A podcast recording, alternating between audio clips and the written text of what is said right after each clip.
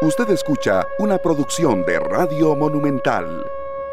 Las 3 de la tarde con 10 minutos. Bienvenidos. Muchas gracias a todos por cerrar semana con nosotros acá en Monumental, la radio de Costa Rica. Gracias por su compañía desde donde quiera que usted se encuentre en Costa Rica, fuera de nuestras fronteras en la calle, en esas interminables presas de viernes y más aún cuando, bueno, bajó el precio de la gasolina y muchos estamos muy contentos y eso genera que más gente pues saque el carro porque así somos.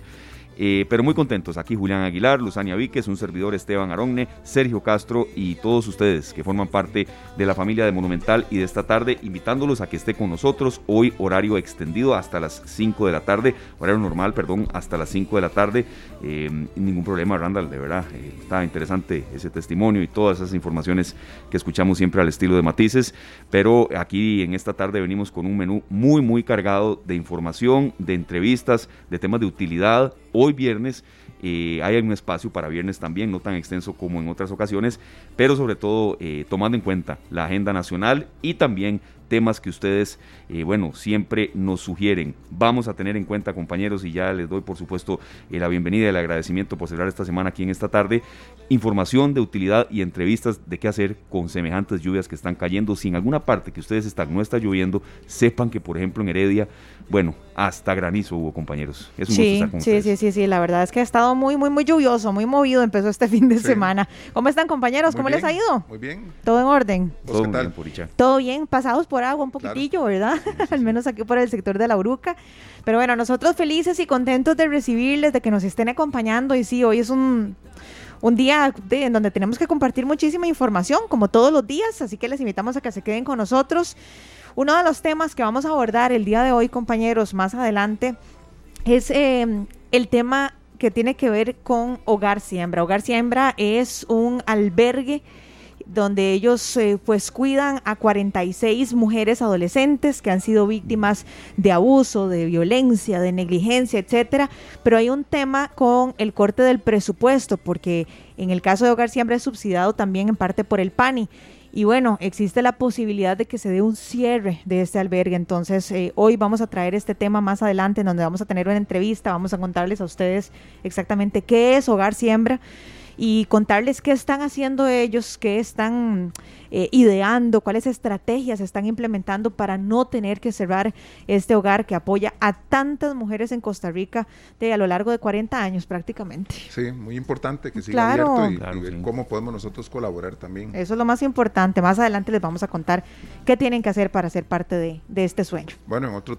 en otro tema nosotros hablaremos sobre la doctora en física aplicada de la UCR que es nombrada científica del año y reconocida por su aporte a la ciencia. Oigan, qué bueno, qué bueno, porque cada día nos damos cuenta que son más las mujeres que destacan en el campo de la ciencia y la tecnología, dentro y fuera de Costa Rica. Qué orgullo, ¿verdad? Sí, así es, y de verdad cuando se trata de, temas que competen mucho y que se relacionan mucho con nosotros, ella tiene estudios muy, muy sofisticados y, sobre todo profundos de variabilidad climática, de qué hacer con el cambio climático, eh, de cómo podemos enfrentarlo, y nada más y nada menos es doctora en física aplicada de la Universidad de Vigo en España. Entonces, bueno, eh, es una entrevista humana aquí que, haremos en conjunto con don Polo Ulloa. Y antes de escuchar más de esta canción de arranque, saludamos de verdad con mucho cariño a Hugo Quesada Fernández, eh, ex compañero aquí de Deportes Monumental, gran amigo, una gran persona, un gran ser humano, y nos reporta desde Cartago, muy nublado, pero no llueve creo que en cualquier momento se vendrá el aguacero allá por Cartago. Arriba ese Cartago, el campeón nacional Hugo. no empezó bien, pero bueno, hay mucho todavía trecho por recorrer. Qué dicha que nos escucha don Hugo Quesada, en serio. Sí, claro, gran periodista y de, todas maneras nosotros tenemos su voz y, todos sus datos siempre frescos, ¿verdad? Claro. Y sabe que me llama mucho la atención de Hugo, el fuerte impulso que siempre le da a los deportes que no son el fútbol y eso se le reconoce a Huguito. Así es. Bueno, eso es muy importante. Nosotros necesitamos pues exponer aún más y promocionar aún más otras disciplinas que necesitan apoyo de muchas entidades. Por supuesto, eso, e, eso, eso tiene que prevalecer siempre y el apoyo que podamos darle acá como una vitrina para exponer ese tipo de situaciones siempre, siempre lo vamos a hacer. Y bueno, Sergio, la buena música no puede faltar nunca, ni lunes, ni martes, ni miércoles, ni jueves, ni viernes. Y si tuviéramos programas sábado y domingo, tampoco. No falta. No, falta. Bueno, no falta en Z, donde está Sergio también. Yo estoy de lunes a sábado, ¿verdad? Con la música y, y los domingos en la casa, por supuesto.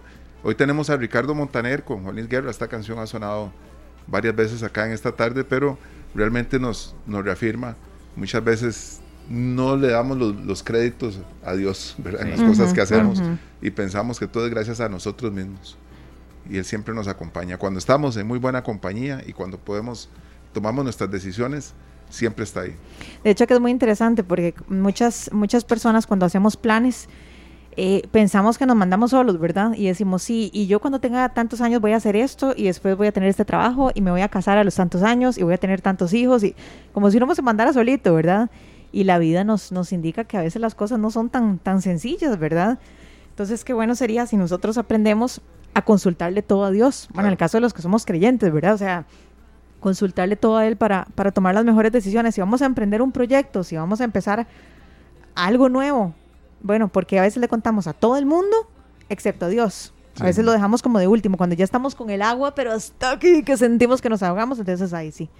Entonces, bueno, ahí, ahí se las dejamos picando una canción, un tema con un gran mensaje. Bueno, dice la, la, biografía de, de, Montaner, porque esto precisamente los mensajes en estas canciones de él y de Juan Luis Guerra, que es con quien hace el dúo, siempre son muy importantes, Lucía. Sí. Por supuesto. Lucía, le dije. No importa, yo entendí que era yo. a decir Lucy, y entonces en medio de todo eso, ¿verdad? Eh, yo dije que, yo pienso, perdón, que estos artistas una vez que llegan a ese punto en donde ya empiezan a grabar música cristiana, que es el caso de los dos, claro, Ricardo Montaner y Juan Luis Guerra, están dando un concierto con sus canciones, sus baladas, sus bachatas, merengues de Juan Luis, los más famosos eh, éxitos, ¿verdad? Y en medio de eso meten estas canciones. Y logran que su público, por ejemplo, en Z, nosotros tenemos canciones de Juan Luis Guerra que son de alabanza y que han sido grandes éxitos. Y han logrado que la gente cante sus canciones cristianas también. Es que lo hacen de una manera estratégica, muy, muy, muy estratégica. Y siento que tampoco es que le dejan de cantar al amor, ¿verdad? En sus diferentes versiones. Le siguen cantando al amor, pero también son agradecidos. Eh, en el caso de los dos, pues interpretan música cristiana y, y todo bien, todo bien me parece que son géneros que, que también hay que respetar, ¿verdad? Eh, hay que respetar gustos musicales, pero en estos dos me parece que la letra de las canciones eh, es, muy, es preciosa. De hecho, de uno de estos dos cantantes fue la eh, de la canción que escogimos Indra y yo en, en, el matrimonio. ¡Ay, qué bonito! Siempre me trae recuerdos. Ah, qué bonito esto dice. Ricardo Montaner, cantante venezolano nacido en Argentina, ¿verdad? Pero él tiene cinco nacionalidades, ¿verdad? Casi nada. Venezolana, colombiana, argentina, dominicana y chilena. ¡Wow! Sí. Ha adquirido esas nacionalidades Ricardo Montaner. Imagínese. Entonces, de verdad, por un gran trotamundo de la música que ha estado en Costa Rica, sí, muchas, muchas veces. Y una anécdota que no me canso de contar es eh, Juan Luis Guerra cuando la mamá le dice, ¿qué vas a estudiar? Y dice, música. Sí, ¿y qué más? Ah, sí, sí, sí, ¿Y qué más? Dice, porque no vas a poder vivir de la música. ¿Qué hace yo imaginar? Creo que sí y vea, ¿eh? Y vea, ahora la cátedra, de verdad. Claro. Bueno, son las 3 de la tarde con 18 minutos. Muchas gracias a todos de verdad por eh, estar con nosotros y le agradecemos mucho a don Jesús Escalona, coordinador operativo nacional de la Cruz Roja Costarricense, que esté acá en Radio Monumental, su casa, don Jesús, en esta tarde. Con excepción de Limón, don Jesús, todo el país está en algún eh, tipo de alerta, alerta amarilla. Aquí en La Uruca en este momento no está lloviendo, pero en Heredia bueno, pasó de todo en menos de 50 minutos. Entonces tal vez a veces la intensidad de los aguaceros es muy fuerte, no muy larga, y si en una zona no está lloviendo, sepan que en otra sí. Queríamos retomar este periodismo de servicio, de consejos de ustedes. Eh, hoy la Comisión Nacional de Emergencias tiene a la mayoría de sus funcionarios en, reuniones clave para ver cómo, cómo enfrentar eh, bueno, lo que queda de la estación lluviosa y zonas de emergencia. Y bueno, queremos acudir a ustedes consejos prácticos, don Jesús. Se nos vienen de verdad tardes bien cargadas de aguaceros. Apenas estamos arrancando septiembre y faltan por lo menos tres o hasta cuatro meses de lluvias así de intensas como las de hoy en Heredia, en 50 minutos, o de toda una tarde como fue ayer. Entonces, le saludamos acá a Sergio Luzani y un servidor Esteban Aronne. Eh, bienvenido, don Jesús. ¿Qué tal, colegas, amigos? Buenas tardes. Qué gusto acompañarles de nuevo en este espacio. Es un honor para la Cruz Roja poder participar y además aprovechar de tener este acercamiento a, todas las personas radioescuchas. Eh, a mí me gustaría, si me lo permiten, Esteban, yo como siempre abusando de ustedes, eh, robarme 30 segundos para explicar brevemente cómo está articulado el sistema de emergencias de nuestro país. Claro, si quiere un minuto. meteorológico eh, emite un aviso meteorológico y lo reconocemos todas las instancias como la autoridad técnico-científica que nos puede dar el tipo de advertencias de cuál va a ser el forecast del día. En ese sentido, la Comisión Nacional de Emergencia, que es el ente rector de todas las instituciones que integramos, incluyendo a la Cruz Roja costarricense, el Sistema Nacional de Gestión del Riesgo, nos ponemos en alerta basado en el aviso y se toma la decisión de hacer una declaratoria de alerta, que es la que ustedes, los medios de comunicación, también nos han ayudado a divulgar. La alerta amarilla ha sido declarada para todo el país, con excepción de la provincia de Limón, que de momento parece estar exenta de cualquier tipo de riesgo a la gran cantidad de precipitación lluviosa que se prevé. Dicho esto, efectivamente, la Cruz Roja costarricense, como una más de las instituciones miembros del Sistema Nacional, eh, se pone también en sus propias alertas internas y hace la activación de la mayor cantidad de recursos que puede tener disponible desde ya en adelante a fin de que podamos tener mayor cantidad de personal dispuesto a dar respuesta en el caso de que se hagan solicitudes de emergencia. Como ustedes bien lo apuntaron, eh, las lluvias comenzaron durante el transcurso de la mañana y fueron unos 50 minutos aproximadamente muy intensos de precipitaciones lluviosas, casi todas reportadas en la provincia de Heredia, donde se generaron varios incidentes. Se está atribuyendo la caída de un árbol sobre un vehículo que afortunadamente no dejó ningún paciente crítico. La Cruz Roja respondió y dejó al paciente en condición estable. Se habló de dos vehículos que se quedaron sumidos en el agua, aparentemente intentaron cruzar por donde el nivel de agua ya estaba demasiado alto eh, las personas fueron ayudadas a salir de los vehículos, pero no ameritaron una atención mayor, afortunadamente también. Y han habido algunos otros eventos en los que la Cruz Roja y además otras instituciones de emergencia, también miembros del sistema, han respondido para hacer como valoraciones, eh, determinar si se ameritaban realizar algunas evacuaciones, etcétera. Eso ha sido como el resumen de por qué el país se encuentra casi en su totalidad en la condición de alerta amarilla y un poco de lo que han sido los incidentes de la mañana. Eh, paro aquí un momento por si tuvieran alguna inquietud. Adelante. Claro que sí, don Jesús, escuchando todo este relato, ¿verdad? La pregunta es, ¿ustedes dan abasto con todas estas atenciones? o también, como es muy común, están abiertas las posibilidades para que muchos sean voluntarios de la Cruz Roja y se acerquen. Yo quisiera decir que con los que estamos somos suficientes, pero mentiría. Eh, para bien o para mal vivimos en un país maravilloso, pero también muy vulnerable. Entonces, muchas veces la cantidad de incidentes que se nos presentan eh, superan la capacidad de respuesta que tenemos no solo la Cruz Roja, pero ahorita yo puedo hablar únicamente por la Cruz Roja. Y en ese sentido, pues la demanda muchas veces es mayor que la, que la oferta que tenemos.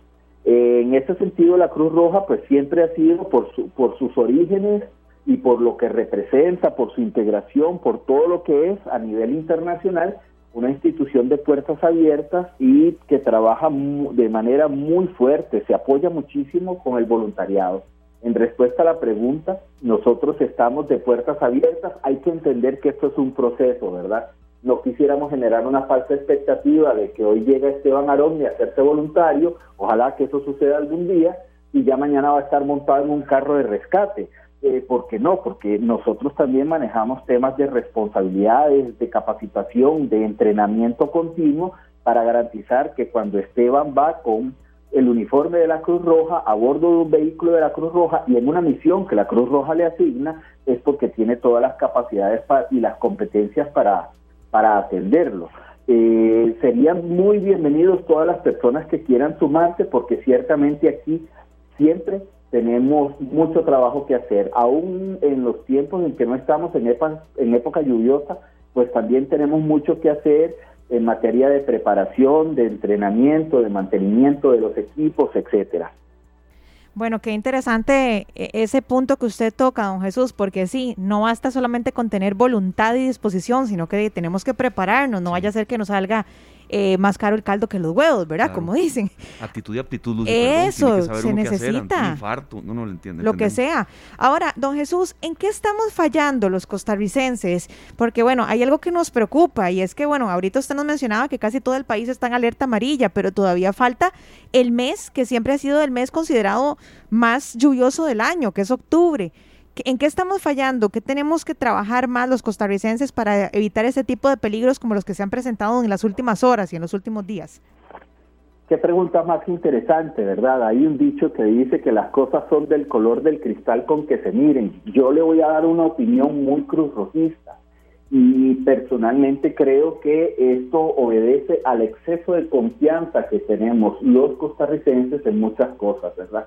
Yo estoy seguro que más de ustedes habrán escuchado en el entorno de los programas de radio y muchas veces en los entornos personales. No, aquí nunca pasa nada. No, yo siempre lo hago así y no me pasa nada, ¿verdad? Eso es un exceso de confianza en el que nosotros vemos que se reportan muertes en carretera, y lo voy a usar solo como un ejemplo. Se reportan accidentes acuáticos en los diferentes lugares como ríos y como playas, y aún así seguimos manejando la imprudencia como si fuera nuestro mejor amigo, porque a nosotros nunca nos pasa nada. Y también solemos decir mucho que Costa Rica es un país bendecido por Dios. Yo no tengo ninguna duda, respeto las opiniones de carácter religioso que puede tener cada persona, pero ciertamente no podríamos dejar todo en manos de entes divinos o entes celestiales porque corresponde a nosotros una conducta de prevención y de preparación. Entonces, si ciertamente, y por eso fue que me tuve que abusar eh, al inicio del programa, les ofrezco una disculpa si me salió un poquito del guion, pero si la gente ni siquiera conoce qué representa una alerta amarilla para el país y en qué, en qué medida puede eso afectar la dinámica de nuestro día a día o cómo podría venir eso a afectar por medio de una eh, emergencia, eh, en, nuestros trabajos, en los colegios de nuestros hijos, en nuestros entornos sociales, ya vamos perdiendo. Lo segundo es que muchas personas ven que la casa del vecino se inunda, pero nunca nos imaginamos que ese agua algún día va a llegar al patio de la nuestra. Y lo tercero es que cuando nosotros mencionamos, nosotros la Cruz Roja, entre varias instituciones, mencionamos que Todas las personas deberían contar con un plan comunal de emergencia, con un plan familiar de emergencia, que todos deberían saber cuáles son las rutas de evacuación, pero además, eso en la parte preventiva, pero además, cómo debemos evadir, eh, comportarnos de forma no apta a la hora de que estamos eh, conduciendo nuestros vehículos por lugares donde se están presentando gran cantidad de precipitación lluviosa que no bajamos la velocidad, que no respetamos límites de velocidad cuando está lloviendo en carretera o que vemos que vamos a cruzar en la carretera donde un río está rebalsando por encima del puente con el riesgo de que se arrastre el vehículo y aún así lo transitamos, yo creo que estamos cayendo en una conducta no necesariamente la más responsable,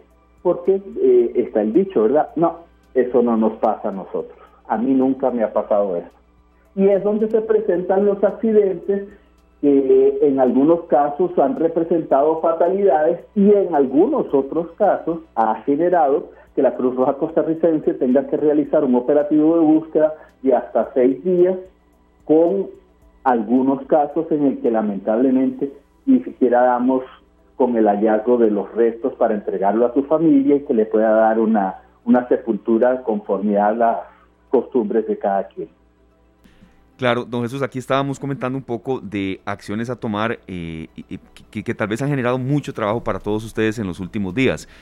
A uno le, le desgarra el alma cualquier muerte en accidente de tránsito, pero cuando es un niño, creo que el doble. Y, yo sé de lo que ustedes sufren cuando se les va a alguien atendiendo un accidente de tránsito. Eso eh, nos lo han comentado aquí, desde Jim Batters hasta usted, don Jorge Rovira, antes, cuando estaba en Cruz Roja y demás en manejo, eh, don Jesús, tal vez no sea usted el, experto vial eh, más capacitado en el país, pero sé que tiene experiencia en esto, el uso de dispositivos tecnológicos cuando estaba lloviendo y estamos manejando, porque sabemos que ha habido mucho accidente de tránsito con consecuencias fatales, no, no son solo los choques, los choques menores que generan presa, no, para que la gente me entienda que va en el carro, no, ya accidentes con muertes, con un niño que se murió de 7 años en la Braulio Carrillo, y la lluvia va a seguir.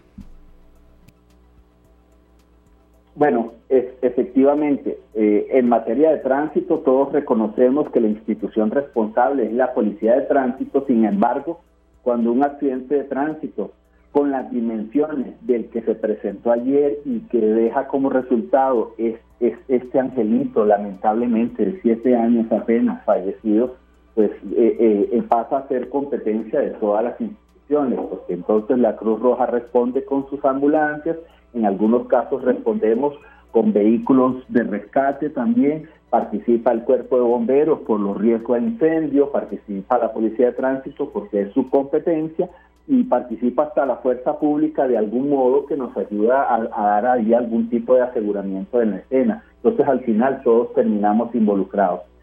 Pero particularmente con el ejemplo que iniciaba don Esteban, el, uso de dispositivos mientras estamos conduciendo. Eso es algo que tenemos que evitar como sin lluvia, porque desafortunadamente eh, no es el clima el que causa el accidente en estas condiciones. Nosotros estamos favoreciendo un escenario de riesgo en el que llevamos todas las de perder. Y aquí quizás lo más malo, lo que voy a decir podría sonar un poco crudo, pero no, no por eso es menos cierto. El, eh, tal vez soy yo el que va haciendo el uso del dispositivo mientras manejo, pero no soy necesariamente la víctima más grave o la víctima fatal del accidente en el que nos involucramos.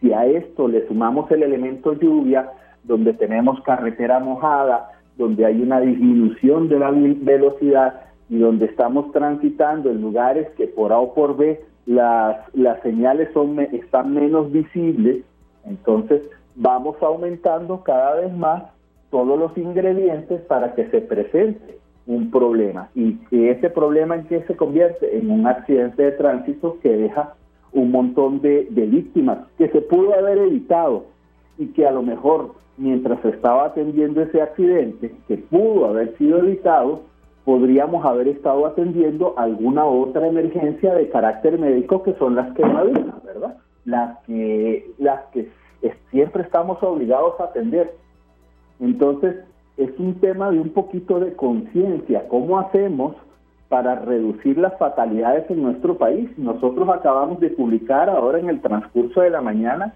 la cantidad de personas que han fallecido por accidentes de tránsito y por accidentes acuáticos. Y nos hacemos las preguntas, porque los accidentes existen, ¿ok? Una, mientras estamos conduciendo y nos estalla una llanta, eso es un accidente, no podemos culpar a nadie pero hay muchos de los que efectivamente sí podrían haber sido evitados y eh, sobre todo cuando mediatemos de la imprudencia, como por ejemplo el exceso de la velocidad, como el ejemplo de que ustedes daban del uso de los dispositivos mientras está dando la conducción, como la conducción temeraria, entre muchas otras, sin dejar por fuera el irrespeto a las señales de tránsito, ¿verdad? Don Jesús, yo creo que todos conocemos nuestras, nuestros problemas al conducir y le digo esto porque al menos yo, por ejemplo, cuando vengo por zonas en donde no hay una buena demarcación y también, aparte, no hay iluminación, estoy hablando de zonas como cuando sale uno de Parrita, ¿verdad? que va llegando uno a Jacob y todo ese, ese trayecto, igual cuando nos sale uno de Guapiles, tiene que empezar a subir el cerro este, bueno, Braulio Carrillo. Carrillo no se ve. ¿verdad? Yo al menos, si tengo que hacerlo de noche, me he quedado en en Guapiles y me quedo en Parrita. He preferido no manejar. ¿Cuánto necesitamos nosotros ser conscientes de las debilidades que tenemos al volante y que no atendemos eh, y no la jugamos? Y vamos a ver si esta vez nos sale. Eh, en, este sentido yo creo que es importante, porque a veces pareciera cuando, ese tipo de accidentes llegan a donde una persona conocida o un familiar entonces no es, no, no es difícil que escuchamos eh, la frase, qué mala suerte. Y de verdad nos corresponde, sin tener que convertirnos en peritos de tránsito, determinar si fue mala suerte o fue que eh, hubo eh, en alguna forma no tomamos todas las previsiones que se pudieron haber tomado. Yo felicito esa, es, es, esa conducta que no la aplica todo el mundo. Tal vez no todo el mundo puede, eh, quedarse a dormir en el lugar eh, donde nos encontramos y no jugarnos el chance. Bueno, nos estamos exponiendo menos en la carretera. Prefiero conducir bajo condiciones que no esté lluviosa y que mejore la visibilidad antes que conducir con ella. Pero no todo el mundo puede hacerlo. Bueno, pero entonces tal vez no tenga nada de malo que todos bajemos un poquito la velocidad. y con esto ya todos estamos contribuyendo a reducir el riesgo. Porque desafortunadamente, ahorita que, tenemos esas estadísticas tan altas que están enlutando a todo Costa Rica, eh, que no tomemos en cuenta que nosotros podemos llegar a ser partes de ellas, es de alguna u otra forma ser omisos. Estamos omitiendo, es como si viviéramos en otro país como que le pasa a todo Costa Rica, pero no nos pasa a nosotros. Y verlo de ese modo, pues yo, yo no estoy seguro que sea tan correcto, porque desafortunadamente el simple hecho de aprender el vehículo y estar en la calle ya nos pone en una condición de riesgo. Don Jesús, vea, yo estoy haciendo aquí mi tarea como buena ciudadana o como chiquita de primer grado, si lo quieren ver algunos, y yo me metí a ver aquí en la Comisión Nacional de Emergencias las diferentes alertas, ¿verdad? La alerta verde, la alerta amarilla, eh, la naranja, etcétera. Y en el caso de la alerta amarilla, que usted nos mencionaba ahora que casi todo el país está ahorita en alerta amarilla, dice que indica que el peligro crece y se sabe que el fenómeno va a afectar a la población. Entonces yo le quiero eh, preguntar a usted ya prácticamente para ir finalizando, en el caso de los sitios que están declarados actualmente en alerta amarilla, ¿cuál es la recomendación puntual que usted le hace? a esa población para que no hagamos caso omiso a las recomendaciones que nos da la Cruz Roja o la Comisión Nacional de Emergencias. ¿Qué tenemos que acatar ya o ya? Cuéntenos primero felicitar por estar haciendo la tarea, ¿verdad? para que vea, para que vea, don Jesús. Esté el ejemplo. Aquí la vimos con papel y todo. Muchísimas gracias, excelente. A ver, eh, ciertamente eso es lo que establece la condición de alerta amarilla. Hay certezas de que vamos a tener algún tipo de afectación. No implica todo el país, y no necesariamente implica que todas las zonas van a tener el mismo nivel de afectación, ¿verdad? Porque no sabemos dónde va a llover más fuerte o menos fuerte, pero ahí está la alerta. ¿Qué deberíamos hacer? Eh, todos deberíamos tener claro, cerca de nuestros hogares, cerca de nuestros trabajos, cerca de las escuelas de nuestros hijos y todos esos lugares donde estamos involucrados de una u otra forma en nuestra dinámica. Eh, ¿Cuáles son las zonas de riesgo? ¿Dónde están las zonas de deslizamiento? ¿Cuáles son las zonas inundables? Eh, ¿Nos afecta? ¿Tenemos alguna probabilidad? ¿Están limpios los alcantarillados aquí en nuestro sector o tenemos que pedirle a la municipalidad que nos venga a colaborar a hacer la limpieza eh, eh, correspondiente? ¿Cómo estamos manejando el tema de los desechos? ¿Los estamos manejando correctamente o estamos viendo que los desechos están bien dispuestos a ser arrastrados por el agua cuando empiecen a llover? Eh, cuál es nuestro plan de emergencia en el caso de que nos veamos afectados súbitamente por un fenómeno. Eh, ¿Está nuestra familia a salvo? ¿Tenemos suficientes medicamentos para las personas que, manejan padecimientos crónicos, como por ejemplo la diabetes, que, es una enfermedad que viene y nos acompaña para el resto de la vida? Tenemos respaldo de los documentos importantes en casa, en aquellas casas que quedan en zonas de riesgo, como para entonces tener una mochila de, salida, de evacuación rápida y que no se pierda todo. Eh, todos estos tipos de preguntas nos vienen a forjar muchas más preguntas, pero si empezamos a responderlas es una forma de preparación. la Comisión Nacional de Emergencias ya tiene mapeado eh, todos los riesgos en nuestro país. Si, si se llega a presentar alguno nuevo, pues tienen la habilidad de registrarlo rapidísimo. Pero entonces nosotros deberíamos conocer si nuestro entorno, nuestro trabajo, nuestra vivienda queda en una zona de riesgo. Y como tal, empiezan las medidas de preparación.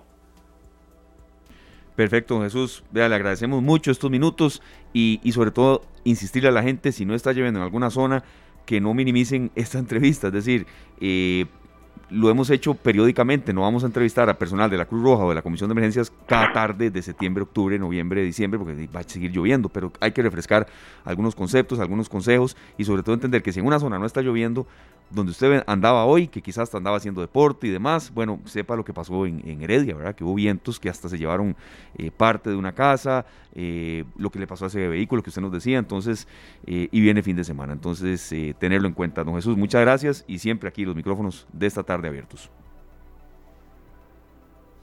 Por favor, recuérdenle a los radioescuchas que en caso de emergencias activen el sistema a través del 911. La Cruz Roja está para apoyarlos. Gracias por el espacio.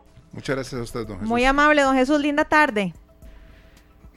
Era don Jesús Escalona, coordinador operativo nacional de la Cruz Roja Costarricense y bueno, consejos no solo adecuados, sino que creo que hasta para una diferencia de una vida y una muerte. Así es, no es, no es dramatizar, ha pasado. Entonces, eh, tengámoslos en cuenta, está apenas arrancando septiembre. Justo y necesario. Y es que creo que los seres humanos, y, me incluyo, ¿verdad? Creo que el ser humano siempre, cuando no es el que está eh, metido en el lío, ¿verdad? A veces nos cuesta ponernos en, las, en los zapatos de las personas que la, que la están pasando mal.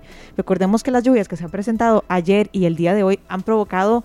Eh, consecuencias terribles en, muchísimas comunidades. Entonces, ya por el hecho de que nosotros no nos hayamos visto de repente tan afectados, no pensemos que entonces a nadie más les afecta. Hay, hay comunidades que están siendo muy, muy, muy impactadas por estas lluvias y estas tormentas. Muchas veces decimos, ay, qué rico, ha llovido suavecito toda la noche, pero esa lluviecita suavecita, constante, le está trayendo problemas gravísimos a mucha Bueno, hoy, por ejemplo, en el sector de Heredia, tuvieron que hacer un rescate de dos personas que estaban dentro de un vehículo, por ejemplo. Sí, sí, sí. O sea, afortunadamente nadie falleció, pero bueno, tuvieron que hacer un rescate bastante complicado para poder sacar a estas dos personas. Eh, granizo, lluvia, eh, inundaciones. Eh, bueno, no podemos menospreciar esta situación. No, y con excepción de Limón, como reiterábamos, todo el país está en alerta amarilla. Entonces, tengámoslo en cuenta. 3.41, ya viene después de la pausa nuestro compañero Polo yo director de Noticias Monumental, con una entrevista humana de verdad y sobre todo de, mucho interés noticioso que hay que, que hay que tomar en cuenta y sobre todo hay que recobrar el destacar personas que dan un gran aporte y vamos a contarles todo después de la pausa, serio. Bueno, nos vamos para República Dominicana. Este gran cantautor falleció hace dos años, el 16 de julio. Víctor Víctor. Él cantaba canciones muy conocidas como Mesita de Noche, Ando Buscando un Amor. Esta canción la popularizó Celia Cruz, pero vamos en la versión de Víctor Víctor. Te busco. Ya regresamos. 3 de la tarde con 48 minutos, compañeros. Le damos la más cordial bienvenida a don Polo Ulloa, que viene con toda clase de noticias, de entrevistas y demás. Y quería compartirles algo muy rápido. No había visto yo mucha congestión vehicular en las estaciones de servicio, en las, en las bombas. Ya todo el mundo me entendió con lo que estoy diciendo. Cuando iba a subir la gasolina, siento y resto de colones, porque eh, y algunos pisteros me decían, de, es que tal vez la gente no, ya no pueda llenar el tanque, pero hoy en la mañana sí vi muchas, muchas estaciones de servicio congestionadas porque hubo un descenso muy, muy fuerte en el precio de los combustibles, don Paul. Bienvenido. Muy buenas tardes, compañeros. Hola, muy buenas tardes. Muy, bien. ¿y usted qué tal? Con ánimo de viernes. Con ánimo de Por supuesto. Con ánimo de viernes. Eh, don Paul, lo veo a usted con el respeto de Doña Erro, muy guapo el día ah, de hoy. Híjole. ¿Verdad? ¿Qué, ¿Qué se habrá hecho? No, no, no, nada más una pasadita por el barbero. ah, ya, con razón, ya lo veía como renovado, algo así. Un saludo a José, por cierto, que nos debe estar escuchando. Ay, saludo, saludo. el de Escazú. Ah, saludo para José, que lo queremos muchísimo. Un abrazo. Lo queremos muchísimo. Eh, nada más eh, contarles, bueno, se nos movió la rama en las, últimos, en las últimas horas a nivel de gobierno. Bastante, sí. Sí, el gobierno anunció la salida, la destitución de Patricia Navarro como ministra de, la, de Comunicación.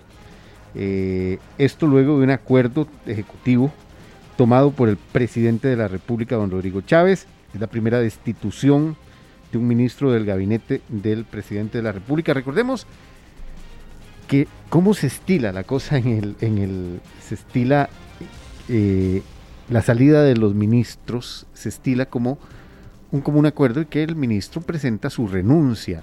Sin embargo, llama poderosamente la atención que lo que dice eh, el comunicado de Casa Presidencial es la destitución, la remoción del cargo de la ministra de Comunicación, Patricia Navarro, que eh, se vio involucrada en una situación que publicó el eh, medio electrónico ameliarueda.com. Eh, supuestamente de algunas, eh, algunos intentos de algunos mm, de sus eh, colaboradores, o por lo menos de una colaboradora, de establecer una denuncia por acoso laboral y que antes de que ella oficializara esta denuncia fue destituida. la razón por la cual se destituye a Patricia Navarro no ha sido confirmada por Casa Presidencial, solo que se tomó este acuerdo ejecutivo, es una, es una orden así del presidente de la República, y por lo tanto se considera, se considera como atípica la salida de la ministra de Comunicación, Patricia Navarro. Ocho líneas, ¿verdad? Aquí, aquí estamos viendo el, comunicado, ocho líneas, bueno, siete y media, la verdad. Entonces, eh, y a mí me llama la atención también que, hoy mismo dejó el cargo, ya hoy viernes, ni siquiera 15 días o un mes, entonces... Sí, sí, Exacto. Y, y, lo que se estila en la política eh, normalmente es que sea la ministra la que o el ministro el que presente su renuncia para no hacer pasar al, presidente de la República el engorroso eh, momento de ordenar su destitución. Sin embargo, tal y como lo dice el, el anuncio importante que entró a eso de la una y 30 de la tarde, es que el presidente de la República, Rodrigo Chávez, decidió prescindir de los servicios de Patricia Navarro Molina como ministra de Comunicación a partir de hoy, viernes 2 de septiembre. La destitución de Navarro Molina se toma bajo el acuerdo ejecutivo con efectos inmediatos. O sea, es. Eh, yo no recuerdo todavía uh, una destitución, salvo. Eh, mm, salvo en otros gobiernos así. Eh, mm, casi todos han presentado su renuncia. Sí, aunque a veces uno sabe que es una renuncia ahí Es una renuncia un poco forzada, estamos de acuerdo, pero es, es, parte del lenguaje que se utiliza en la política y sobre todo en la comunicación de la de eh, casa presidencial, aún dependiendo de cualquier gobierno que esté. O sea, esto fue de ya para allá, en otras palabras. Esto fue de ya para allá. Así que eso es lo que ha llamado muchísimo la atención esta tarde. Eh, ese, esa destitución, la primera salida de un ministro, de un alto jerarca del gabinete. Ya había, se habían presentado algunos movimientos en viceministerios. De cultura, sí, pero en cultura. Eh, y también eh, otros, otros, otros movimientos en viceministerios, pero salida de una ministra o un ministro hasta esta. Es la primera baja en el gabinete la primera baja de, un, de alto perfil en el gabinete del presidente de la República, Rodrigo Chávez. Bueno, hay que esperar cuál va a ser, cuál va a ser la decisión del presidente, quién podría sustituirlo y em, cómo va a darse precisamente ese, esa comunicación tan necesaria entre Casa Presidencial y los medios de comunicación y el público en general. Así que vamos a esperar, vamos a esperar un poco cuál va a ser la situación. Eh, también nos llama mucho la atención, y antes de ir con la entrevista que ya tenemos pactada, eh, nos llama mucho la atención la entramos en la eh, el Banco Central anunció un aumento adicional en la tasa básica pasiva, suma ya cuatro semanas consecutivas de alzas en la tasa básica pasiva llegó hoy, viernes a 5.55%, eh, registrando así la cuarta semana consecutiva al alza desde el 10 de agosto cuando se ubicaba en 4.44%. En dos platos, ¿qué es esto? Bueno, que si tenemos un crédito, nos van a cobrar más por ese crédito.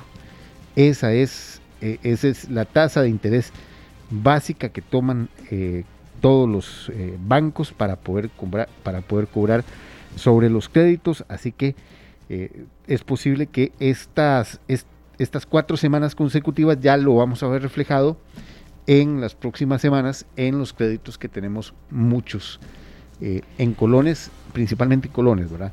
Así que si, si usted no tiene el crédito amarrado a tasa fija, le va a hacer una variación. Bueno, eso es lo que estaba pensando. Eh, bueno, porque esto le ha afectado a miles de costarricenses. Yo les contaba a ustedes el caso de un amigo que decidió hacer el préstamo en colones, pero de igual, le van aumento y aumento y aumento. Ahora, existen entidades que tienen una tasa, eh, digamos, fija. En ese caso, este, este tipo de, aumentos en la tasa básica pasiva no tienen ninguna injerencia, ¿cierto? Exactamente, pero sí hay que... Eh, la mayoría de los bancos lo que hacen es que amarran esa tasa, esa tasa fija por un tiempo determinado y después es una tasa variable revisable cada cierto tiempo. Entonces es muy importante que usted revise su contrato de crédito, ese contrato, ese crédito, ese contrato por el que usted firmó con el banco, un crédito. Entonces es muy importante que revise esas cláusulas para que se dé cuenta o llame al banco si realmente no tiene, porque yo mm, posiblemente no haya archivado esas, esas, esos contratos, pero llame a su banco y pregunte, eh, bueno, mi crédito está tasa fija por cuánto tiempo o tasa variable y cada cuánto es que se revisa. ¿Para qué? Para que precisamente se dé cuenta si va a haber un aumento en la próxima cuota que tenga que pagar. Es, lo más sano. Es la, es la recomendación que, hacemos. A veces hay personas que tienen a fijarse nada más cuál banco me cobra más barato. A veces deberíamos fijarnos en cuál banco tengo menos fluctuaciones o más estabilidad. Exacto. Eso sí, sí, sí, analizarlos. Hay una tabla que viene que, que uno la puede hacer hasta tal banco esto, tal banco. Sí, sí, Una vez cuando yo iba a hacer el, préstamo de la casa con mi esposo, eh, un economista nos recomendó eso, porque igual uno se enfrenta a la disyuntiva de, con quién hacerlo, quién es el mejor, y uno a veces dice, ay, este me sale la cuota más barata. Bueno, sí, pero ¿quién quita un kit? Me sale más barata, pero en dos años. Al principio. exacto, empieza a fluctuar y después me quieren cortar la yugular, ¿verdad? Entonces, hacer un análisis, yo diría que ahora más exhaustivo que nunca. Ahora es mucho más importante ser más. Eh, revisar todos los contratos de crédito y afinar el lápiz. La letra pequeña. Por eso es pequeña. Sí, sí, sí. Por algo es pequeña. Porque no se ve y luego, bueno, viene. Claro, una casa con, ya eh, ese campo de golf es difícil, ¿verdad? Y dos piscinas y gimnasio. No sabía yo que tenías eso, Esteban. No, sabía que eso era en Tibás. Opa. No sabía que había campo de golf en Tibás. Qué, bueno, qué, dichoso. Yo con costos balcón tengo, ¿verdad? bueno. Hoy queremos y hemos eh, establecido contacto eh, con una científica que hoy fue premiada por la Academia Nacional de las Ciencias y por el Ministerio de Ciencia, Innovación, Tecnología y Telecomunicaciones, el MISIT. Se trata de doña Ana María Durán y ella es eh, meteoróloga, oceanógrafa, cuenta con una maestría en meteorología, oceanografía y cambio climático y un doctorado en física aplicada de la Universidad de Vigo en España. Ella fue designada y premiada el día de hoy como la científica destacada de este 2022. Ya se encuentra con nosotros doña Ana María Durán. Doña Ana María, muy buenos, buenas tardes y gracias por atendernos. Muy buenas tardes. Doña Ana María, tal vez eh, nosotros, eh, principalmente en los medios, eh, tenemos un concepto muy inmediato de la meteorología gracias al Instituto Meteorológico Nacional, pero usted en su campo analiza cuáles eh, son las afectaciones que tienen a corto, mediano y largo plazo todos los cambios climáticos y cómo estos también involucran y afectan, y este es un, dato que me llamó mucho la atención, afectan principalmente a las mujeres. Sí, eh, cuando hablamos de meteorología estamos muy acostumbrados al día del pronóstico y qué es lo que va a suceder, sobre todo cuando tenemos la ocurrencia de eventos, por ejemplo, eh, eventos de precipitación intensa, como sucede en esta época, es bastante frecuente. Y algo que eh, desde mi campo de trabajo, eh, pues es un poco distinto al, tema del pronóstico. Mi trabajo se enfoca en comprender los procesos por los cuales ocurren eh, diferentes tipos de interacciones en el sistema climático.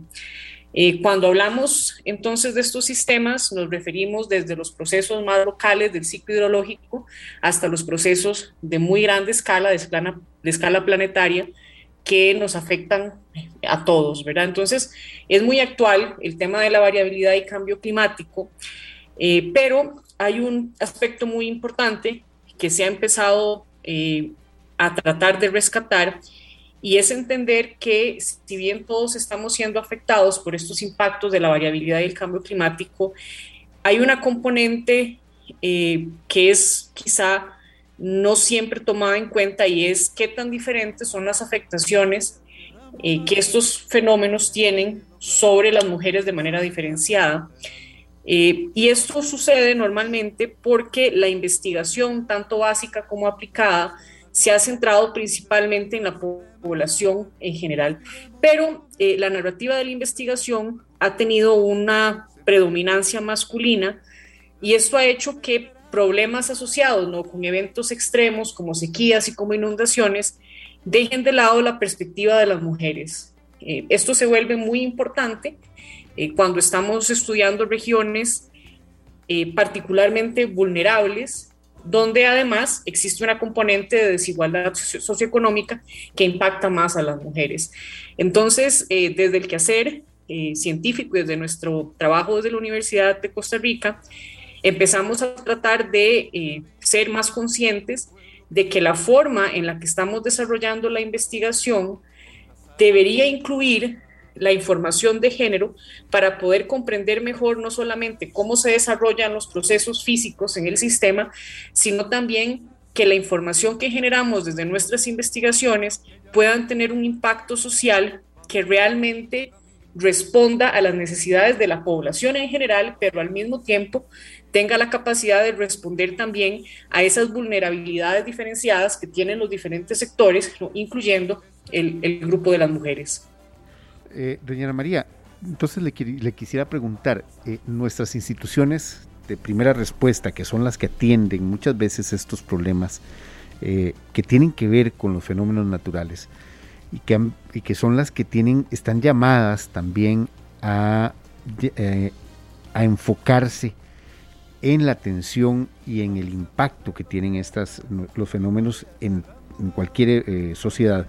Eh, deberán aplicar, tienen que aplicar alguna situación de mejora en sus sistemas para verificar la información y la afectación principalmente a las mujeres en general, pero también a las mujeres. Correcto, muchas veces esa información ya existe y, y es recolectada por las instituciones. Lo que falta es trabajar en la sistematización de la extracción de la información específica por género. Por ejemplo, si usted tiene una situación de una inundación como las que tuvimos el año pasado en Turrialba, incluso hace pocas semanas en otros sectores del país, usted puede determinar ¿no? la cantidad de personas que se vieron afectadas por ese fenómeno. Para nosotros empieza a ser muy importante poder determinar, bueno, ese total de personas afectadas, la población afectada, cómo se compone. Es mayoritariamente formada por hombres, es mayoritariamente formada por mujeres ¿Qué es lo que está causando que haya grupos que son más vulnerables al impacto de inundación? Porque eso nos dice que el problema no solamente es el fenómeno extremo que está ocurriendo, sino también que hay una componente social que debe ser integrada dentro de este análisis eh, que suele tener una perspectiva eh, más científica. Y entonces, eh, el interés ahí es empezar a construir, junto con otras instituciones, una mejora en la gestión de la información y, también identificar algunos indicadores que no necesariamente se estén utilizando actualmente, pero que deberíamos empezar a utilizar para poder hacer una mejor gestión de la información y de esa manera poder redirigir una mejora a las políticas de mitigación y adaptación. Ana María, es un gusto que esté acá con nosotros en esta tarde. Le saluda Esteban Aronne y yo quería comentar un poco esta, este reconocimiento científica destacada del 2022. ¿Cómo impulsa su carrera? ¿A qué se dedica sobre todo usted? Aquí nos comentaba nuestra compañera Luzania, bueno, si usted tiene carrera fuera de Costa Rica, un poco saber eh, de usted y que ojalá... Eh, sé que hay muchos como usted que van adelante poco a poco y, que quizá merecen un reconocimiento así, pero en el caso suyo, eh, ¿cómo impulsa esto su carrera, este reconocimiento? Bueno, yo realicé mis estudios eh, completos hasta la universidad eh, en el sistema de educación público y posteriormente con una beca me fui a España a hacer el doctorado. En el proceso del doctorado también culminé una maestría y eh, yo formo parte de los becarios de la Universidad de Costa Rica. Yo terminé el doctorado e inmediatamente me reincorporé a la Universidad de Costa Rica en la Escuela de Física para dar continuidad a la línea de investigación en física atmosférica desde una perspectiva aplicada, que esa es mi física aplicada, que es mi especialización. Y eh, no, previo a estas experiencias, siempre había tenido mucho interés en cómo integrar un poco más las líneas de investigación y al volver eh, empecé a participar no solamente en iniciativas de investigación que ya estaban vigentes, sino también a formular mis proyectos de investigación en estas nuevas líneas de interés. En este proceso he contado, por supuesto, con el apoyo de la universidad, muchos compañeros y compañeras en diferentes instituciones del país también, y al mismo tiempo he tenido la oportunidad de involucrarme en proyectos colaborativos internacionales en diferentes países, eh, siempre desde eh, mi participación en la universidad, y eso me ha permitido desarrollar eh, una carrera académica satisfactoria desde el punto de vista de poder articular mejor la investigación que desarrollo en, mi campo. El reconocimiento es muy importante para mí porque eh, no solamente se trata del reconocimiento en sí a, mi labor como investigadora, sino también es un reconocimiento a la labor que se realiza desde la universidad pública en la gestión y generación de conocimiento nacional y cómo los trabajos que desarrollamos se integran dentro de redes y matrices internacionales, de manera que la contribución que realizamos desde nuestras investigaciones eh, evidentemente tiene un impacto en el país, pero al mismo tiempo tienen un impacto eh, que tiene la capacidad de resonar a nivel internacional. Entonces, eh, esto es muy importante. El reconocimiento en particular tiene una característica y es justamente el reconocimiento a una mujer científica eh, reconociendo ¿no? que existe una brecha de género importante en las áreas de, ciencias y tecnologías que debemos empezar o dar continuidad más bien a las políticas afirmativas que buscan justamente reducir esa brecha de género. Doctora, le iba a preguntar precisamente por eso. Eh, este, estamos en un, en un mundo donde se está promoviendo que las que las jóvenes, que las niñas, que desde las tempranas edades más mujeres escojan las carreras científicas. Eh, se ha hablado mucho también de las carreras STEM, eh, pero hablamos el, paraguas mucho más hacia, las, hacia, hacia el ámbito científico y la participación de la mujer en este, en este, en este gran ámbito.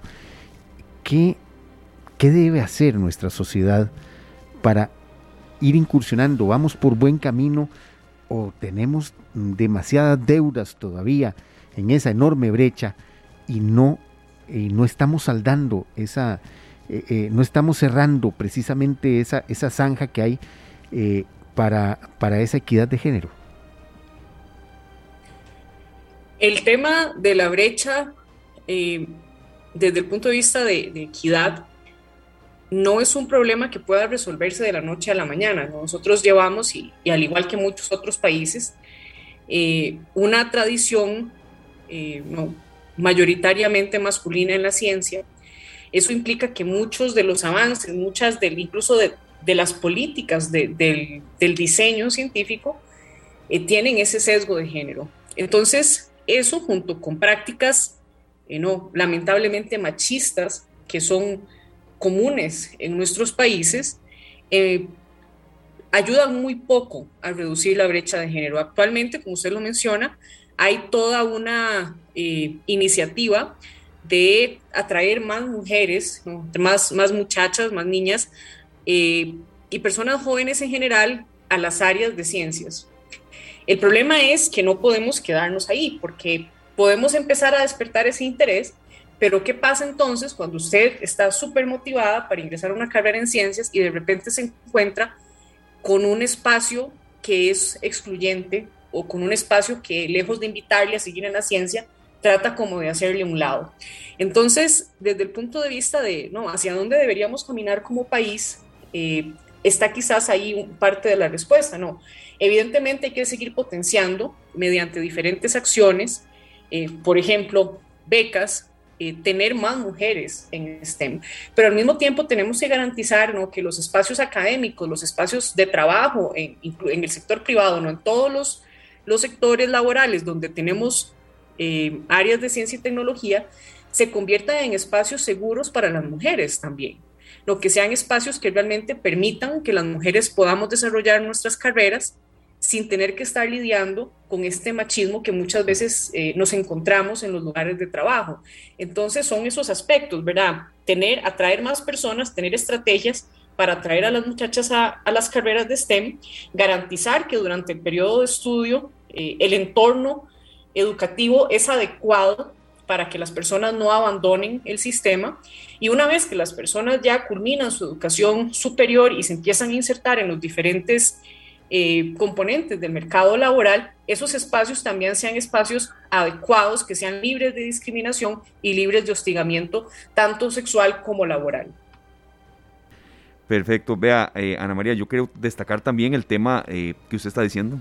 eso que usted está diciendo, aquí está Luzania a mi lado y, el machismo existe y eso hemos hecho luchas aquí, pero no es tan fácil y no es tan de la noche a la mañana lograr esos cambios. Yo quisiera destacar también el tema de la juventud. Usted tiene 37 años, no me equivoco, ¿verdad? Correcto. Sí, eh, y voy hacia el punto de que hay que destacar también el aporte de la gente joven, porque en ocasiones se desvaloriza o incluso gente de mayor edad porque es alguien menor de 40 años y con tantos títulos como usted, doctora en física aplicada por la Universidad de Vigo en España, eh, hablan por sí solos. Y creo que junto al tema del machismo, también en ocasiones que se quiere desvalorizar a gente por su edad. Eh, si estoy diciendo algo que, que, considere usted que es incorrecto, de verdad adelante, sin filtro alguno, Ana María. Adelante, no, tiene toda la razón, ¿verdad? Eh, justo el día de ayer que hablaba con una colega, hablábamos de esto, ¿verdad? Es, primero hay que romper la brecha porque somos mujeres y luego es el tema de que somos mujeres jóvenes. Entonces, el esfuerzo que muchas veces yo tengo que hacer es mayor que el que tiene que hacer un colega que tal vez no es hombre, tiene más tiempo de estar en el sistema, porque eh, nos toca aprender a hablar más fuerte, ¿no? Para que nos escuchen muchas veces. Y eso también forma parte de, eh, digamos, del sistema educativo, ¿no? Yo creo que tenemos que aprender a quitarnos el miedo de quejarnos de este tipo de cosas, ¿verdad? Que están mal. Algunas veces empezamos a identificar conductas ¿no? en nuestros espacios que son claramente intimidantes para fortalecer la participación de las mujeres y entonces tenemos que empezar a señalarlos y a decirlos, vea, este tipo de conducta está mal y, y además tenemos que aprender a educarnos en identificar cuáles son esos tipos de conductas, porque muchas de estas conductas se han normalizado tanto que ya no parece que sean un problema cuando en realidad lo son. Doctora Ana María Durán, muchas gracias por habernos acompañado en esta tarde, habernos dado su punto de vista y sobre todo eh, felicitarla por este reconocimiento. Ella es la científica destacada del 2022 por parte de la Academia Nacional de Ciencias y por parte del MISIT. Agradecemos también todos sus aportes, todos sus trabajos y esperamos eh, muy pronto saber más, saber más de, eh, de todos sus aportes, de todos sus trabajos y seguir en esa lucha por cerrar esas brechas, esas brechas que eh, lo que hacen es crear etiquetas y diferenciar a las personas. Eso es tal vez lo que, lo que llama más la, atención. Sí, Ana María, me, me, surge esta consulta. ¿Incursionaría usted en política o es de las que dice no y no y no? ¿O puede ser yo creo que uno nunca tiene que decir que nunca. Eh, a mí me encanta mi trabajo que hago en ciencia. Tengo el trabajo más bonito del mundo y estoy muy contenta con mi trabajo. Bueno, y nosotros estamos contentísimos de verdad con todo lo que ha logrado hasta el momento, porque eso no es algo solamente personal, sino para el país, para Costa Rica. Así que muchas felicidades y gracias por acompañarnos. Muchas gracias por la invitación, que tengan muy buenas tardes y es muy importante que recordemos que el desarrollo científico y tecnológico son los motores de desarrollo de, un país, ¿verdad? Las ciencias, la tecnología y el arte tienen que estar siempre muy presentes eh, para toda la ciudadanía. Que tengan muy buenas tardes. Igualmente, gracias. Gracias a la doctora Ana María Durán Quesada, que hoy fue, fue galardonada como científica destacada de este 2022, este premio que, eh, bueno, este reconocimiento que concede la Academia Nacional de las Ciencias y el Ministerio de Ciencia, Innovación, Tecnología y Telecomunicaciones. Sí, vea, cierto olfato que uno pueda tener, eh, que en ocasiones se equivoca, me dice que ella va, a crear carrera. No sé, eh, ya hemos investigado mucho aquí en esta tarde, ¿verdad? A raíz de, este reconocimiento que se le dio y escucharla así con esa vehemencia que habla, pero con, con tal firmeza y sobre todo con tanto reconocimiento y, hasta lo que ella dijo, ¿verdad? No, le cierre las puertas a, la política, no la estoy metiendo en eso, ¿verdad? Pero, ¿por qué no? ¿Por qué no en un cargo que siga eh, creando carrera? Ana María Durán Quesada, no me cabe duda que, será un hombre que, seguirá eh, en la palestra, Paul y compañeros. Bueno. Compañeros, hoy a las 7 de la noche los esperamos con muchas más noticias. A las 7 en punto, entonces, en el horario habitual. En el horario habitual. Ahí estaremos. Se cuidan, Tengan cuidado si van para Heredia. Sí. Eh, hoy no voy para Heredia. eh, me voy a quedar tomándome un cafecito por aquí, yo Por creo aquí. mejor, ¿verdad? Sí, porque con este aguacero, ¿verdad? Como que irme hasta mi casa y regresar no es muy buena idea. Es viernes y el cuerpo lo sabe. Eh, y, y las presas también. y las presas también. Así es. Y el carro también. El carro también, Y la, la gasolina. gasolina, ni la, la- la gasolina canta así, ¿verdad? Una cosa tremenda. Bueno, mi tanque ya está pidiendo. Sí. Ajá. Pidiendo. En E. No, tan, tan En la enero, E pero. de échele. Tan enero, pero ya pide. Ya pide. Sí, yo, yo no sé, yo siento que la aguja del tanque mío anda, anda cansada, pasa acostadita, El mío a veces anda en E, doble H, el Esteban. pasa acostadita pero del lado izquierdo. Bueno, son las 4 con 17 luz. Si usted nos adelanta un poquito después de la pausa con qué venimos, un tema muy humano. Eh, ha sido un viernes de verdad un tanto distinto. En ocasiones los viernes tenemos mucha música o cine o teatro, pero bueno, eh, el programa permite esto también y un tema muy humano viene después de la pausa. Luz, un pequeño adelanto. Sí, sí, sí, sí. Cuando regresemos vamos a tener una entrevista, como, como decía Esteban, muy humana, así que les invitamos para que se queden con nosotros. Vamos a hablar de un albergue que es el, el Hogar Siembra, que cuida a, a chicas que han estado en riesgo social, que han sido abusadas sexualmente, etcétera. Y está sufriendo la posibilidad o está experimentando la posibilidad de ser cerrado. Así que hoy vamos a tener una entrevista eh, muy humana que justamente nos va a invitar a qué podemos hacer nosotros desde afuera, desde nuestra silla, para que este hogar no se cierre y siga apoyando a tantas y tantas mujeres en Costa Rica. Bueno, Invitados, después de la pausa, en serio. vamos con Rubén Blades, Amor y Control. Ya regresamos. Las 4 de la tarde con 25 minutos, retornamos a esta tarde, hoy viernes cerrando semana y como decía Luzania y también como mi compañero Sergio había reforzado, vamos con un tema muy humano que eh, nos compete también a todos sensibilizarnos y se trata de hogar siembra, Eh, en qué consiste, cuál es el riesgo que tiene en estos momentos porque hay muchas de estas, instituciones eh, que son organizaciones no gubernamentales que hay que apoyar y que hacen un esfuerzo muy humano de rescatar gente que está en condiciones muy, muy complicadas. Y repetimos, compañeros, cuando se trata de la niñez, eh, creo que la sensibilización crece aún más. Por supuesto, no nos cabe la menor duda y queremos ayudar en todo lo que nos sea posible. Así que el día de hoy hemos invitado a Cindy Centeno Mena, ella es la encargada de comunicación de Hogar Siembra, de este albergue que apoya a chicas desde los 12 hasta los 18 años. Así que buenas tardes, Cindy, muchas gracias por acompañarnos, bienvenida.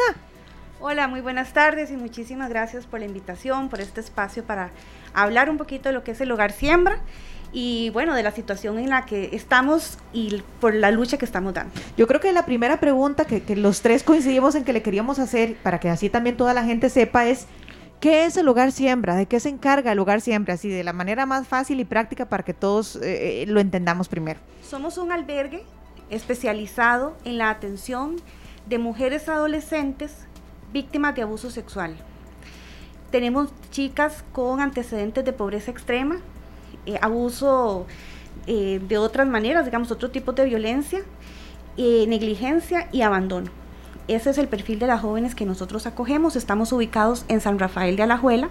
Tenemos una población de 46 menores de edad. Son oriundas de todo el país y están con nosotros con la finalidad de que puedan encontrar una, un albergue, una casa, más que un albergue, una casa, un verdadero hogar, donde puedan crecer, tener una adolescencia sana, eh, libre de violencia y sobre todo puedan construir un proyecto de vida. Eh, Cindy, antes de, de llegar a, a- a Hogar Siembra, ellos pasan por algún filtro, ¿hay algún, algún otro lugar donde las despachan hacia, hacia ustedes? Sí, la mayoría eh, han estado en albergues previamente a Hogar Siembra. Han estado en otras alternativas de cuido porque generalmente las alternativas de cuido están eh, asignadas por edades. Entonces tenemos albergues, digamos, de los 0 a los 6, de los 6 a los 12, de los 12 a los 18. Algunas han estado en albergues del PANI propiamente, albergues directos del PANI, donde esa regulación de edad es diferente, y otras en otro tipo de alternativas como el hogar, que es una alternativa privada, pero que recibe subsidio del PANI. Y algunas vienen directo de la casa, es decir, la situación recientemente se presentó y están eh, casi que pasando de su casa al hogar. Claro, lo entiendo. Eh, tal vez eh, creo que también es bueno tener en cuenta ¿Cuáles son los riesgos que tienen estas niñas? ¿Verdad? Digamos, abuso sexual, hemos conocido, hemos investigado por acá, pero también qué otro tipo de problemas eh, tienen y, que hay que tratarles eh, muy específicamente con mucha orientación profesional específica, ¿verdad? Bueno, yo no podría enumerar los casos de violencia o los tipos de violencia que estas chicas han vivido. Son eh, innombrables porque ni siquiera me atrevo a mencionar casos detallados, por supuesto, pero el abuso sexual es el grueso, digamos, de, los casos que nosotros manejamos y generalmente se trata de incesto. Es decir, son los padrastros, los papás, las mamás, los hermanos, los primos, los tíos, los abuelos, quienes están abusando sexualmente de los niños. Y bueno, en esto hago hincapié en que seamos bien desconfiados porque el incesto es la causa principal del abuso sexual, ¿verdad? Es, es en casa donde está sucediendo este abuso. Pero todo esto se acompaña de mucha negligencia, ¿verdad? Ciertamente hay mucha negligencia de parte de los cuidadores. Em, la pobreza extrema, lamentablemente el entorno social en que los niños crecen, ¿verdad? Mamás que a veces no quieren ser negligentes, pero tienen que salir a trabajar y dejan a los niños solos o, ¿verdad? El cuidado de personas que no están emocionalmente preparadas para eso. Y, bueno, tenemos muchos casos de jóvenes que han sido, por ejemplo, quemadas em, por padrastros, em, niños que han sido, niñas que han sido privadas de alimentos, privadas de ir a la escuela, golpeadas mañana, tarde y noche. Y bueno, efectivamente esto requiere eh, muchísimo trabajo terapéutico, sobre todo en adolescentes, sobre todo cuando esto no se ha eh, tratado desde que son niños. Generalmente todo esto se evidencia mucho en los centros educativos y más aún cuando ya los niños están como en cuarto, quinto de la escuela, que empiezan un poco a externar malas emociones. Y entonces en ese proceso, eh, si no son abordados prontamente, el impacto de ese abuso y esa violencia se, se interioriza mucho más, el proceso es mucho más complicado de sanar. De llevar y requiere de muchísimo esfuerzo de, de las psicólogas, de los psiquiatras en muchos casos. La mayoría de nuestras niñas están medicadas porque eh, el, el, compromiso, digamos, emocional que ellas tienen a raíz de toda esta violencia ya requiere de medicación. Cindy, eh, Cindy yo, yo quisiera que, que nos contes un poquitito bueno, yo en mi caso eh, tuve la oportunidad de, de, ir a, Hogar Siembra en varias ocasiones y, conozco un poco más de cerca eh, cómo es que funciona, por lo menos a grosso modo. Pero yo quiero que le contemos a toda la gente que nos esté escuchando ¿Qué es Hogar Siembra para estas chicas? ¿Es un lugar solamente en donde duermen? ¿Es un lugar donde estudian? ¿Quién las cuidan? ¿Dónde comen? ¿Cómo se visten? O sea, cuéntenos un poquitito lo que representa este albergue para cada una de ellas desde que tienen 12 y hasta que tienen 18 años, para entenderlo. Bueno, tal vez empiezo contándoles cómo es el proceso para ingresar al hogar siembra, que es muy importante porque las niñas validan al hogar siembra, es decir, ellas llegan eh, referidas por el Patronato Nacional de la Infancia eh, y ellas y nosotros hacemos una evaluación, es decir, ellas nos evalúan a nosotros como una alternativa donde ellas van a vivir y nosotros también pues hacemos el perfil de la niña de manera que podamos confirmar que ella tenga un deseo expreso de estar con nosotros. ¿Verdad? Y eso es muy importante porque pues a la fuerza nada. No es forzado, lo entiendo, entiendo. Exactamente. Entonces, una vez que pasamos por esos filtros, ellas y nosotros, la niña accede a estar con nosotros. Nosotros consideramos que es un perfil de niña que puede adaptarse a nuestros profesionales, a nuestras condiciones, etcétera, y entonces ingresan. Ese día es muy muy muy duro para ellas. Es adaptarse a una institución en ese momento, que es lo que representa el Hogar Siembra para ellas ese primer día, esos primeros meses, donde hay 45 chiquillas más, mujeres, adolescentes, ¿verdad? Que debe ser súper difícil. Y adolescentes. sí, muy difícil de, de manejar para ellas, pero bueno, son unas valientes, guerreras, de verdad, y con el tiempo se van adaptando. Nuestro objetivo es que ellas encuentren un verdadero hogar en, en Hogar Siembra.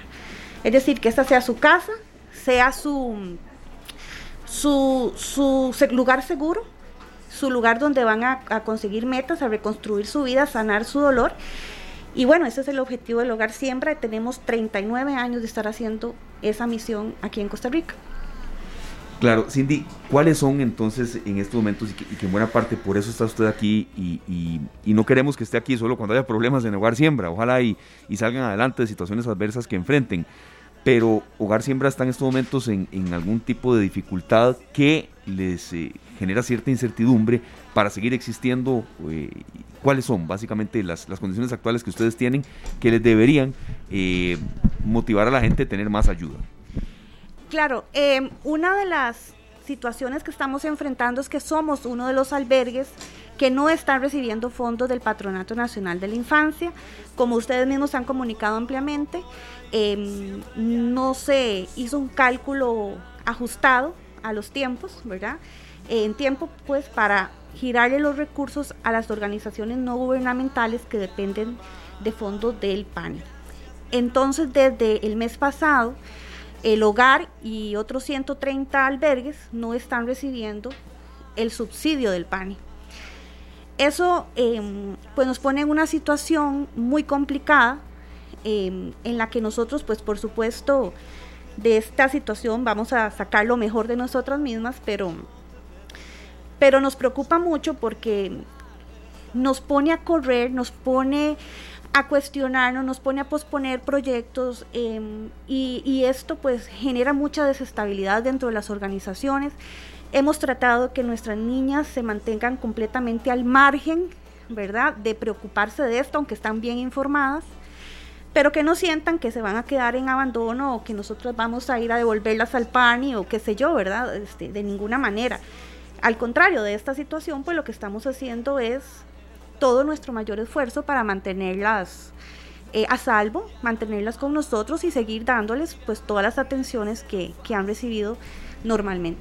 ¿Hay posibilidad de que la empresa privada sea parte de los que aporten al hogar? Justamente, bueno, yo creo que ningún albergue en este país lograría subsistir si no es por la empresa privada. Y realmente esto se tiene que convertir en un llamado y puede ser que la vida nos esté poniendo en esta situación para que el país en general vuelva sus ojos a las ONGs.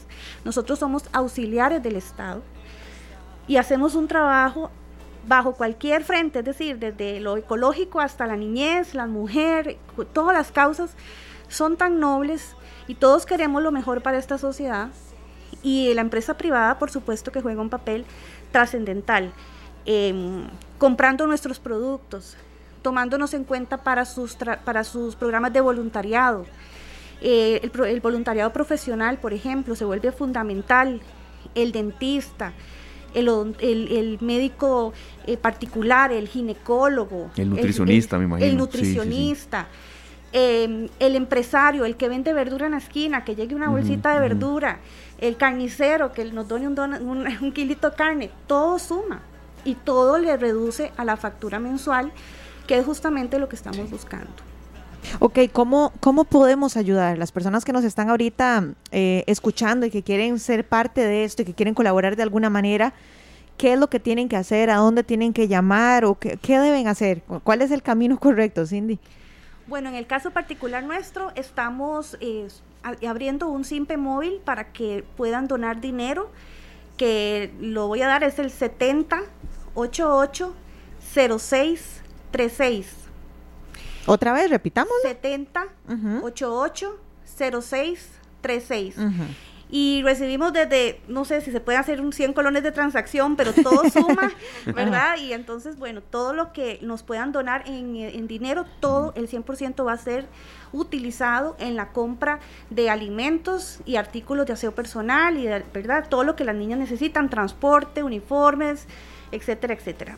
Em, la otra posibilidad es que también estamos recibiendo en nuestro albergue ubicado en San Rafael de Alajuela eh, alimentos de todo tipo, granos, pastas, cereales, pan, eh, verduras, carne, lo que, lo que tengan a bien donar. Estamos recibiéndolo de 6 de la mañana a 6 de la tarde todos los días, de lunes a domingo.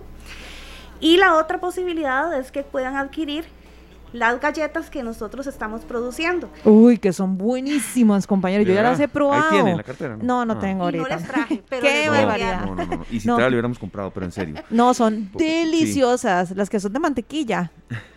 Las que son de mantequilla, ¿verdad? Son, son de mantequilla y también estamos haciendo de queso cheddar. Oh, qué y rico. estas son unos paquetes de galletas, son galletas artesanales que las fabrican las propias niñas. Eh, ellas están también muy comprometidas con apoyar al hogar siempre, bajo cualquier circunstancia y en otros momentos siempre están eh, dispuestas a hacer lo posible. Y, em, y bueno, la idea es que ellas puedan em, también hacer su tarea, ¿verdad? Porque están recibiendo mucho apoyo y mucha ayuda de parte de nosotros y ellos también se comprometen. Bueno, perdón, muy, muy importante que muchas veces ocupamos galletas para una merienda o para, un, para una fiesta, ¿verdad? Queremos llenar unas cajitas o las bolsas de regalo. Muchas veces damos en las fiestas de nuestros niños para incluir estos productos. No, y, y, aparte de que son de verdad deliciosas, o sea, es que se los garantizo, son deliciosas. Me alegra mucho saber que hay muchas personas que están también sumándose a la venta de estas galletas. Yo les contaba a mis compañeros ahora fuera de micrófonos que la semana pasada fui a, Heredia, yo soy de Curridad, pero andaba en Heredia, andaba en, en la tienda que me viste a mí para el programa y me fui a tomar un café a un lugar que se llama, ya le hice la publicidad yo ahora, pero hay un lugar muy rico que se llama Esencia, ahí en, por, oxígeno. Y entonces fui a tomarme un café y me encantó que ahí, justamente en la caja, tenían las galletas. Qué bueno, qué bueno. Y entonces yo llegué y le pregunté, le yo, ay, son las galletas de mantequilla. Y ella, como si yo no supiera, me dice, sí, son del hogar siempre, son riquísimas. Y yo, no, hombre, yo ya las he probado, ¿verdad? y me gustó muchísimo, de verdad, que de que otras cafeterías se abran a la posibilidad de, de venderlas. Les sirve a ellos y les sirve a ustedes muchísimo. Claro, las galletas de nosotros son deliciosas para poder, este por ejemplo, en, eventos corporativos, como regalos para los colaboradores, porque la bolsita trae muchas galletas y vale dos mil colones. Son galletas artesanales, 100% mantequilla, o sea, la calidad es premium. Y, las usan mucho para, para, atender, por ejemplo, reuniones de negocios, como para poner el detallito a la parte de la taza del café o cosas así. Claro, sí, me nace una consulta y ojalá me diga que no, pero como periodista me obliga esta, esta duda. ¿Hay riesgo de que Hogar Siembra cierre si, no llegan donaciones. Ojalá me diga que no, repito, pero, pero hay que ser a veces un poco puntual para que la gente reaccione en este país. Bueno, Hogar Siembra específicamente. Dígame que no. No. no en el sentido de que nosotros generamos nuestros propios recursos. Una gran parte de los recursos son generados por nuestros eventos y las donaciones que logramos gestionar. Y en el peor de los casos, pues reduciríamos tal vez los servicios que ofrecemos, pero nunca dejaríamos desamparadas a las niñas. Y esto es una lucha con uñas y dientes que vamos a dar. Sin embargo, creemos que esto es temporal, y, pero lamentablemente hay albergues que no van a poder sobrevivir dos meses sin fondos del PAN. Entonces sí es muy probable que algunos albergues tengan que cerrar. Eh, Cindy, las personas que nos están escuchando ahorita que de repente dicen, bueno, yo soy, no sé, psicólogo o soy odontólogo y quiero brindar algún tipo de voluntariado comprometido, ¿verdad? Un voluntariado comprometido. ¿Qué pueden hacer? ¿Se tienen que comunicar a través de las redes sociales o ese número de Simpe Móvil? ¿Qué tienen que hacer? Porque creo que también esta es una vitrina para que muchas personas de ahí ofrezcan lo que tienen, ¿verdad? No, no todos tal vez tengan eh, la billetera llena de dinero, pero dicen, bueno, yo puedo colaborar con esto. Entonces, al fin y al cabo, todo suma. Vea, Lucía, haciendo un hilo conductor con su pregunta, hay muchos que tal vez aprovechen esto y, a ver, no va a llegar a gente que no esté capacitada en tal o X profesión, pero para hacer práctica profesional eh, con ya conocimientos muy fuertes, ¿verdad? De nutrición, de psicología y, y, esas instituciones, esas organizaciones, perdón, que no son gubernamentales, pueden ser también una vitrina, ¿verdad? El voluntariado está abierto para todo, es decir, desde el voluntariado profesional hasta el voluntariado recreativo, el voluntariado mantenimiento, si tal vez alguien tiene por ejemplo, una máquina de cortar zacate y un equipo de gente que quiere ir a hacer jardines, nosotros felices porque les digo que la factura de, de, mantenimiento de áreas verdes en el hogar, porque es un espacio muy grande, son como 250 mil colones al mes. Wow. Es demasiado alto, entonces claramente no cortamos el zacate todos los meses, pero es una factura que, que, representa un monto alto. Ya cuando ustedes ven que les va a salir el tigre, entonces ya, ya, ya más o menos por ahí. ya cuando se vuelve eh, peligroso, cortamos el zacate. Pues sí, en ocasiones es lo último que se, en lo que se invierte. Pero eh, la gente puede donar de cualquier manera, se puede involucrar de cualquier manera y para contactarnos sí al 7088-0636, que es el mismo número del SIMPE, o a través de nuestras redes sociales, que estamos en Instagram y Facebook como Hogar Siembra. Cindy, una, una última pregunta de mi parte. A mí me, me surge esta inquietud. A ver, son adolescentes. Son adolescentes que no solamente necesitan comer, dormir y estudiar. Son adolescentes que probablemente les guste verse bonitas, que de repente un día quieran ir al cine, que de repente un día quieran comerse un postre. ¿Cómo logran ustedes esa parte recreativa con ellas? ¿O no se puede? ¿O se decide que sea una vez cada cierto tiempo? ¿Cómo lo manejan? El rubro de recreación es posiblemente el que más em, se limita, como sucede en los hogares de todos nosotros cuando no hay, ¿verdad? Pero es una necesidad que las niñas tienen de encontrar espacios de diversión, de entretenimiento eh, y de sano ejercicio, ¿verdad? Porque son bombas de energía, son mujeres adolescentes, ¿verdad? Que están eh, ciertamente necesitando espacios de diversión. Entonces, pues sí, también si la gente quiere apoyarnos en ese sentido, por ejemplo, ir a hacer actividades recreativas en el hogar, eh, invitarnos al cine. Em, nosotros hacemos una gestión fuerte para lograrlo. Generalmente la respuesta a su pregunta es hacemos gestión, o sea, mandamos cartas, eh, exponemos la situación y bueno, hay en ocasiones que nos han apoyado muchas empresas. A veces, perdón, se me ocurre que un profesor de, alguna especialidad que tenga cocina, eh, ¿verdad? De tantas cosas, pueda ofrecer un curso allá, venderle el curso, ustedes le den el curso a los vecinos o algunos amigos que quieran visitar Hogar Siembra y pues generar esos recursos tan importantes y así un profesional regala una, una clase. Claro. Maravillosa idea, sí. Sí, sí, sí, Todo suma, de verdad. Todo suma, todo suma y además lo bonito de esto es que, bueno, esto es una un momento coyuntural en el que estamos y que dicha que nos abran el espacio para contar más del hogar, pero todo el año, todos los años y desde hace 39 años estamos y vamos para adelante porque nos encantaría decir que estamos mitigando un problema social, pero lamentablemente el tema del abuso y la violencia crece. Y ahí estamos nosotros para tratar de, de salvar las niñas. Nuestro eslogan es una niña que se salva, es una generación que se rescata. Y tenemos 39 años de estar salvando niñas. Y bueno, sabemos que vienen muchas generaciones en las que vamos a tener que, que, trabajar. Cindy, muchas gracias de verdad por haber estado aquí. Estoy viendo el, perfil en Instagram muy actualizado. Se ve de verdad que, que, le dan mantenimiento. Hogar Siembra desde 1983 y ojalá siga y siga hasta que Dios quiera al servicio de este país. Muchas gracias por el espacio. No, lo que, lo que necesiten, Cindy, ya usted sabe que estamos siempre con las puertas abiertas para este tipo de causas. Usted lo sabe, usted lo, sabe. Lo sé, gracias. He sentido un espacio muy sincero de apoyo y bueno, les agradezco muchísimo el espacio. Apoyar a Hogar Siembra entonces para todos los amigos oyentes que, que nos ven, de verdad, pongámonos la mano en el corazón. Así es. 4 con 46, Cindy, cuando necesite, aquí están las puertas de esta tarde y Radio Monumental. Hay otros espacios también que apoyan estas iniciativas abiertas. Espero que nos visiten en Hogar Siembra. Muchas gracias. Muchas gracias. 4 con 46, nos vamos a la pausa y venimos ya con el bloque de cierre acá en esta tarde. Gracias a todos por su compañía. Las 4.50 en esta tarde, bueno, eh, llegamos al fin de semana, un programa lleno de mucha información. Sí, esta semana, sí. Claro, bueno, le vamos a recordar a la gente que si quieren hacerle una donación a Hogar Siembra, es 7088 0636 a partir de 100 colores. Muy importante lo que deseen.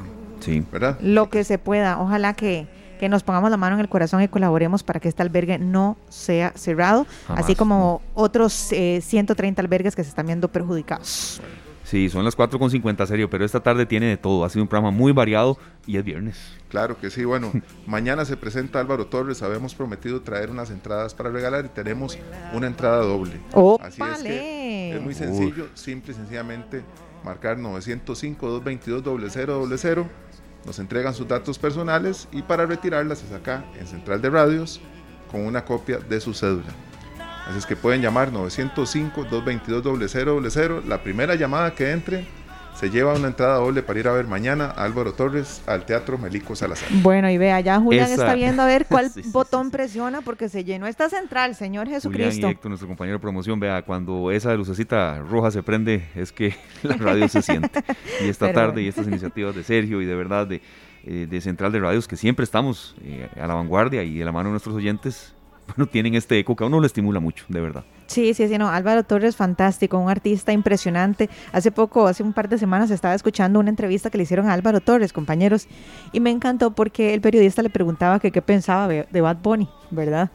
Y él se salió por la tangente de una manera tan linda y tan política, dijo que, de que para todo hay gente como que para gustos colores, ¿verdad? Y al fin y al cabo me parece muy bien y muy respetuoso, porque tal vez no es un género que él comparte, pero él reconoce que, de que para gustos colores. Así que muy bien por Álvaro Torres, que sigue vigente a pesar de los años. Eso es muy importante. Creo que para, o sea, todos los conciertos están llenos. Eh, no tuvemos que vienen artistas excepto uno que hubo en la sabana hace poco, pero bueno, no vamos a entrar en ese detalle. Sí, sí, eso fue una excepción. Y yo lo dije aquí y de verdad ha sido una excepción. De ah, verdad. Pero una, ah, una, ya, Ya, ya me acordé, sí. En general, los conciertos, eh, eh, bueno, un concierto como el de Bad Bunny vendió todas las entradas. Todas. Todas, Entonces, Totalmente. Yo conocí a un amigo que, que, hizo negocio, la compró y la vendió en el doble. Y yo, güey.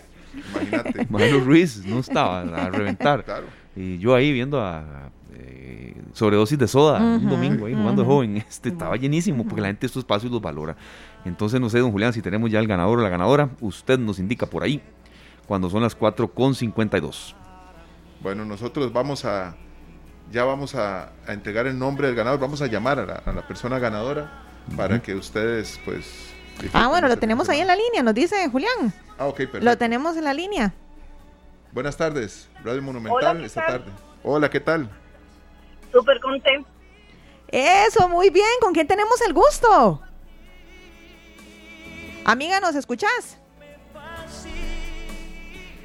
Si no les canto por mientras. Ok, vamos a establecer contacto de nuevo con la amiga. Vamos a corroborar de que efectivamente haya sido la ganadora. Estamos hasta grabando. Estamos hasta grabando todo para que vean que es completamente limpio. 905-222-0000. Ese es el número al que la amiga llamó. Entonces estamos tratando de contactarla nuevamente. Eso sí, recuerde a la amiga que nos llamó de primero que tiene que venir mañana con la cédula. hoy, si puede. Hola, buenas tardes. Hola, ¿qué tal? Hola, amiga, ¿qué tal? ¿Cómo estás? Excelente, hiper mega contenta. Eh, muy bien. ¿Con quién tenemos el gusto? Sorangi Campos. Sorangi. Ajá. Bueno, Sorangi, ¿de dónde sos? de Alajuela. Bueno, perfectísimo. Y Sorangi, ¿cuándo vas a venir entonces por la entrada? Recuerda que tenés que venir con la copia de la cédula, muy importante. Sí, sería casi que mañana, porque hoy ustedes hasta qué hora están. No, hoy la puede retirar hasta las 8 de la noche, que tenemos a los compañeros de seguridad acá. Igual mañana en el transcurso de la tarde vamos a dejar la entrada ahí con su nombre y su número de cédula.